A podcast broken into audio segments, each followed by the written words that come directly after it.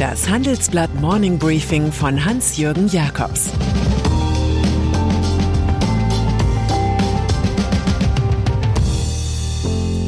Guten Morgen allerseits. Heute ist Donnerstag, der 14. April 2022 und das sind unsere Themen. Kanzler in der Kritik, die Führungsfrage, Jubilar SAP auf schwieriger Mission und das Start-up-Märchen von Ankerkraut. Grund zur Hoffnung. Wer Ostern kennt, kann nicht verzweifeln, lehrt uns Dietrich Bonhoeffer, ein 1945 kurz vor Kriegsende ermordeter Theologe. In diesem Jahr gibt es viele Gründe zum Verzweifeln. Der brutale russische Krieg gegen die Ukraine, längst ein Fall für einen Kriegsverbrecherprozess, die noch immer nicht ausgestandene Pandemie, das Krebsgeschwür des Nationalismus, dessen französische Galionsfigur Marine Le Pen zum Widerstand gegen Deutschland aufruft, die fast aus den Augen verlorene, immer bedrohlicher werdende Klimakrise, die Missachtung und Beugung des Rechts in Staaten wie Ungarn, die sich demokratisch nennen. Das alles gehört zum politischen Dunkel, so wie Karfreitag. Aber es gibt auch Ostern, Auferstehung und am Ende Lösungen, Beispiele wie die offene Kommunikation zwischen der finnischen Ministerpräsidentin Sanna Marin und ihrer schwedischen Amtskollegin Magdalena Andersson über einen NATO-Beitritt gehören dazu. Scholz unter Druck. In Deutschland dominiert einstweilen eine anschwellende Sehnsucht nach mehr Führung und klarer Orientierung. Bundeskanzler Olaf Scholz erscheint zuweilen gelähmt zwischen einer gescheiterten Russlandpolitik und nötiger Wertesolidarität für die Ukraine. Deutliche Kritik kommt aus den eigenen Ampelkoalitionskreisen, etwa von der FDP-Politikerin Marie-Agnes Strack-Zimmermann. Die Vorsitzende des Verteidigungsausschusses im Bundestag erklärt in der Welt zum Ukraine-Krieg, es läuft nicht nur nicht nach Plan, ich würde mal behaupten, es gibt keinen Plan. Das ist ein Offenbarungseid. Deutlich wird auch der grünen Politiker Anton Hofreiter, der von einem Kabinettsbeschluss gehört hat, keine schweren Waffen zu liefern. Meine Erwartung ist, dass dies so schnell wie möglich aufgehoben wird und das Problem ist im Kanzleramt und Herr Scholz spricht von Zeitenwende, aber er setzt sie nicht ausreichend um. Die letzte Ansage des kritisierten Scholz lautet, nicht nach Kiew zu reisen. Unsere Titelzeile Kanzler in der Klemme. SAP in der Midlife Crisis. Kurz vor der Feier zum 50. Geburtstag von SAP in der Hamburger Elbphilharmonie mit Starpianist Lang Lang werden doch ein paar Problemzonen des größten deutschen Tech-Konzerns deutlich. In den vergangenen drei Jahren ist der Umsatz kaum gewachsen.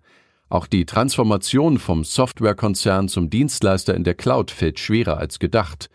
Außerdem hat SAP in den ersten Monaten des Jubiläumsjahres mehr als ein Fünftel des Börsenwerts eingebüßt.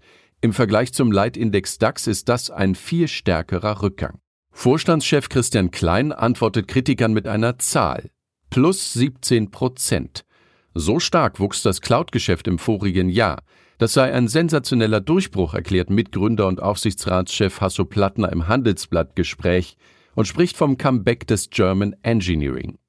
Das ist die optimistische Sicht. Kritiker dagegen sehen SAP auf dem Weg vom Pionier zum Betreiber eines Datensilos, aus dem andere Systeme die relevanten Informationen ziehen, schreibt unser Autor Christoph Kerkmann.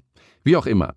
Dass Rivalen wie Salesforce oder Workday von Investoren mehr geschätzt werden, hat sicherlich mit einer besseren Kommunikation zu tun.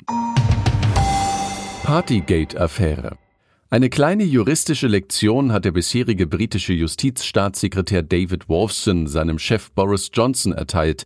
Er reichte den Rücktritt ein. Man könne Gesetzesreformen nur umsetzen, wenn man sich selbst an die Gesetze halte, schrieb Wolfson in einem bei Twitter publizierten Brief an den Premier. Es gehe nicht nur um die Frage, was in Downing Street passiert ist oder um Johnsons eigenes Verhalten, es gehe um die offizielle Reaktion auf die Vorgänge. Wolfson weiter, da wir offensichtlich in dieser Sache nicht derselben Ansicht sind, muss ich Sie bitten, meinen Rücktritt anzunehmen. Der mit einem Bußgeldbescheid bedachte Boris Johnson wird in die Geschichte eingehen als erster britischer Regierungschef, der im Amt gegen das Gesetz verstoßen hat. Sein Staatssekretär beweist da mehr Moral. Kulturtipp zum Wochenende. Keiner betete an ihren Gräbern. ist ein Roman des im Verborgenen in Damaskus lebenden Schriftstellers Khaled Khalifa über seine Heimat Syrien. Ein leidenschaftliches Familienepos über ein Land, über das man derzeit nur in Verbindung mit Diktatur und russischen Waffenbrüdern hört. Aber auch hier schien in der ersten Hälfte des 20. Jahrhunderts ein liberales, offenes Leben möglich, trotz all der geschilderten Tragik der Liebesbeziehungen zwischen Muslimen und Christen. Am Ende wird das Glück stets knapp verpasst und das schöne Aleppo ist nur noch ein Steinhaufen. Und dann ist da noch das innovative Gewürzmischungs-Startup Ankerkraut, dessen schönste Hoffnungen ins Kraut schossen. Die Unternehmer Stefan und Anne Lemke verkaufen die Mehrheit ihrer durch die Vox-Sendung Die Höhle der Löwen bekannt gewordenen Firma an den Schweizer Konzern Nestle. Investor und Vox-Juror Frank Thelen, der sich 20 Prozent gesichert hatte, verkauft gleich mit und macht eines seiner besten Geschäfte. Der Umsatz von Ankerkraut soll unter Nestle-Regie von 40 Millionen auf 100 Millionen Euro steigen. Doch unter Influencern und Fans sprechen manche schon von einem Ausverkauf, auch wenn das Gründerpaar Lemke als Markenbotschafter dabei bleibt. Ich wünsche Ihnen schöne Ostertage mit gut gewürztem Braten, natürlich ohne gesalzene Rechnungen. Es grüßt Sie herzlich Ihr Hans-Jürgen Jakobs. Zur aktuellen Lage in der Ukraine. Joe Biden spricht von Völkermord. Ändert er seine Strategie? Zum ersten Mal spricht der US-Präsident mit Blick auf Russlands Gräueltaten von einem Genozid. Vor Gericht sei das nicht einfach zu begründen, mahnen Völkerrechtler. Cisco-Chef über den Krieg. Der Chef des IT-Konzerns Chuck Robbins sieht die negativen Folgen des Kriegs erst noch kommen. Er erklärt, wie Pandemie und Krieg das Geschäft verändern und wie die Zukunft der Arbeit aussieht. Weitere Nachrichten finden Sie fortlaufend auf handelsblatt.com slash Ukraine. Das Handelsblatt Morning Briefing von Hans-Jürgen Jakobs, gesprochen von Tobias Möck.